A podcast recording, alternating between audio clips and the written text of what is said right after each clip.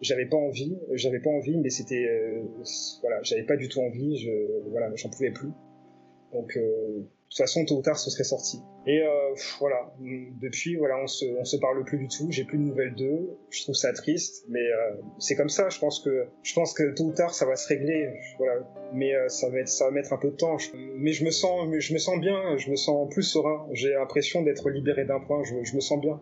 J'ai pas besoin de ça en fait pour pour donner du sens à ma vie en fait. Je me sens bien comme ça. Et si si l'islam et les musulmans ont raison, de, croire, euh, de croire en leur Dieu et de pratiquer, euh, d'obéir en fait à toutes ces injonctions là, voilà, de se soumettre à, tout ça, bah, bah j'accepte en fait l'idée de, de possible, d'hypothétiquement aller en enfer si, si tout ça existe. Voilà, moi ça me, voilà, moi j'ai fait, fait un choix de vie et euh, mon choix de vie actuel me convient très bien. Si je dois aller en enfer, tout, si tout ça existe et que je dois aller en enfer, bah écoute, j'irai en enfer.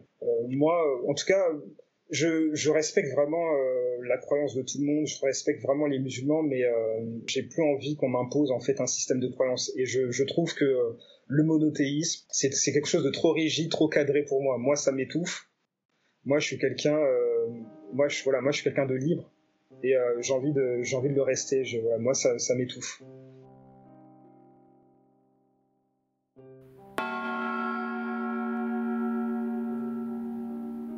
D'abord, la plus grande contradiction du Coran, à mes yeux, c'est le fait que le tout miséricordieux, le très miséricordieux, puisse être à la fois le plus grand tortionnaire de tous les temps.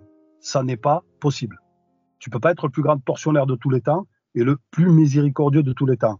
Là, il y a, a il y a un gap, euh, ça ne marche pas. En tout cas, mon cerveau, il assimile pas.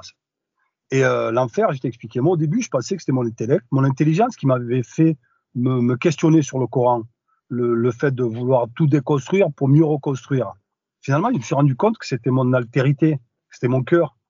C'est parce que l'enfer, je l'acceptais pas. Même au, au, fait de, ma pratique, je me voyais mal envoyer des gens qui étaient autour de moi, des, des gens qui avaient rien demandé à personne, et de leur faire boire de l'eau bouillante, de les torturer, de, les cramer, cramer leurs entrailles, leur faire bouffer du pu. Les, tu vois, j'ai dit, mais attends, c'est surréaliste. J'ai des amis qui, qui euh, voilà, à, à cette époque-là, qui étaient non musulmanes, et donc je me disais, attends, Attends, lui, honnêtement, des fois, c'était des comas que je faisais. Je m'asseyais et je regardais comme ça les gens, tu sais. Quand j'allais au sport avec mes gamins, je regardais les spectateurs, tu sais, dans, leur petite mmh. vie, dans leur insouciance. Je me disais, attends, tout ça, là, tous les gradins, quand ils vont mourir, Dieu, il va les choper, il va les torturer, mais en plus, pas du lundi au samedi. Ça ne s'arrêtera jamais. Là, je commençais à me dire, attends, j'avais plus de sens à la vie. Je me dis, ça, c'est une insulte à la pluralité de l'humanité. C'est une insulte pour la raison humaine.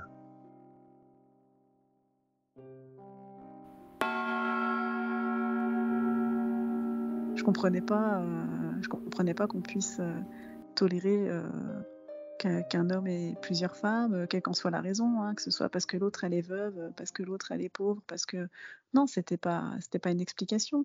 Mais j'ai vraiment mis ça de côté en fait. Si tu préfères, je m'y intéressais pas. J'allais vraiment chercher le côté spirituel. Et moi, ce que je connaissais du prophète, c'était pas clairement sa vie, mais c'était plutôt des bons comportements qu'on lui attribuait.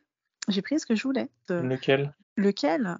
Je sais pas, moi, faut être bon avec ses voisins, il faut donner de l'argent aux nécessiteux, il faut avoir un bon comportement envers ses parents. tu vois, c'est ce que j'entendais en fait. Jamais cherché un autre discours, mais en tout cas, j'avais jamais, avant de découvrir les apostats, j'avais jamais entendu parler, par exemple, les versets sataniques, euh, l'esclavagisme, euh, euh, la pédophilie, l'histoire de l'adoption avec Zeynep, la, la, la, la, femme de son fils adoptif. Mais moi, je l'ai découvert en écoutant les apostats, en fait. Et je te dirais que j'ai appris plus l'islam à travers les apostats qu'à travers les musulmans. Parce que les apostats, mmh. eux, vont chercher les textes et vont chercher les histoires. Et, et toutes ces personnes qui ont cherché ont fait le travail pour moi.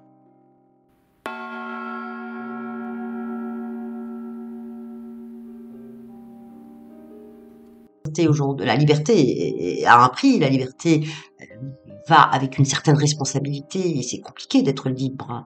Et eh ben les gens veulent plus de ça, ben ils, rentrent dans un espèce de de prêt-à-porter hein, qui s'appelle l'islam et euh, je suis fâchée avec l'islam pour euh, moult et moult raisons. Parce que, euh, parce qu'on nous refuse une liberté de conscience, parce que le jour où on dit, ben moi je crois pas à votre histoire, hein, si vous voulez y croire, il n'y a aucun problème, moi je suis beaucoup plus tolérante que ça. T'as envie de croire en, prophète, je sais, attends, Allah, tu peux, tu peux, mais moi j'y crois pas, attends Allah, je, veux pas, je veux pas manger de ce pain-là. Eh bien, euh, ma tête est mise à prix et euh, mon sang est halal. Est-ce que ça c'est normal? Est-ce que c'est pas ça la tyrannie, en fin de compte?